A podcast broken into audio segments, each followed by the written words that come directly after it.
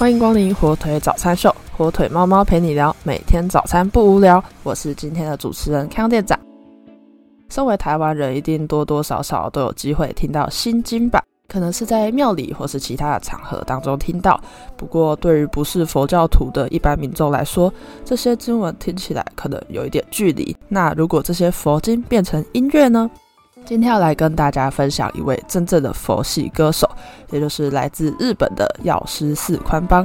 他被称为日本音乐和尚、禅乐歌手等等称号，因为他将许多佛经改编成音乐的方式演唱出来，像是心经、大悲咒等等。那其中二零一八年改编的《般若心经》，至今更是累积了超过五千万次点阅，在台湾也有许多忠实听众。那这位药师寺宽邦，身为家中独子的他，其实也曾经拒绝继承寺庙的事业，想要与朋友一同组乐团，成立了吃茶去这样子的一个乐团。在大学的时候，就希望成为职业的音乐家。那吃茶去这个乐团也曾经在日本各地巡回，直到乐团当中其中一名成员病倒，演出被迫暂停，药师寺宽邦才开始有时间阅读禅宗的书籍，认真面对自己的命运。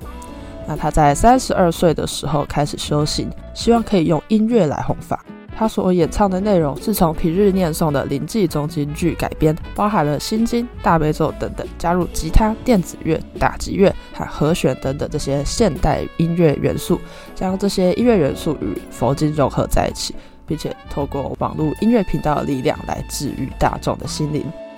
那药师寺宽方这号人物其实也来过台湾演出哦，曾经在二零二三年的十二月分别来到高雄、台中、台北举行演唱会，也引起了广大听众的回响。你以为我们错过这个看现场演出的机会吗？别担心，就在前几天，云林县知名财神庙北港五德宫公布了一个消息。今年二零二四年的二月九号除夕晚上，就会邀请药师寺宽邦再次来到台湾，在北港武德宫的庙城现场演出，与信众一同迎接新年。那这个北港武德宫的演唱会消息公布之后，广大网友热烈的留言，希望庙方可以开直播。也有粉丝留言说：“太厉害了吧，竟然可以邀请到这么强的一号人物，太赞了，不愧是武财公爸爸。”那妙方也表示说，药师寺捆绑的多元音乐风格呈现了佛经的深邃意蕴，将经文化为歌词，跳脱出传统那种经典很严肃的形象，也希望透过他的演唱，来让每一位民众都可以寻觅平静以及慰藉之心。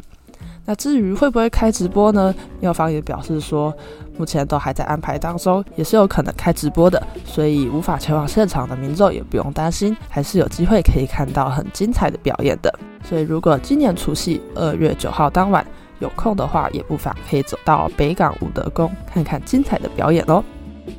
那以上就是今天火腿早餐秀的内容啦。获取小知识的同时，早餐也吃完了吧？祝你今天也有个活力满满又美好的一天。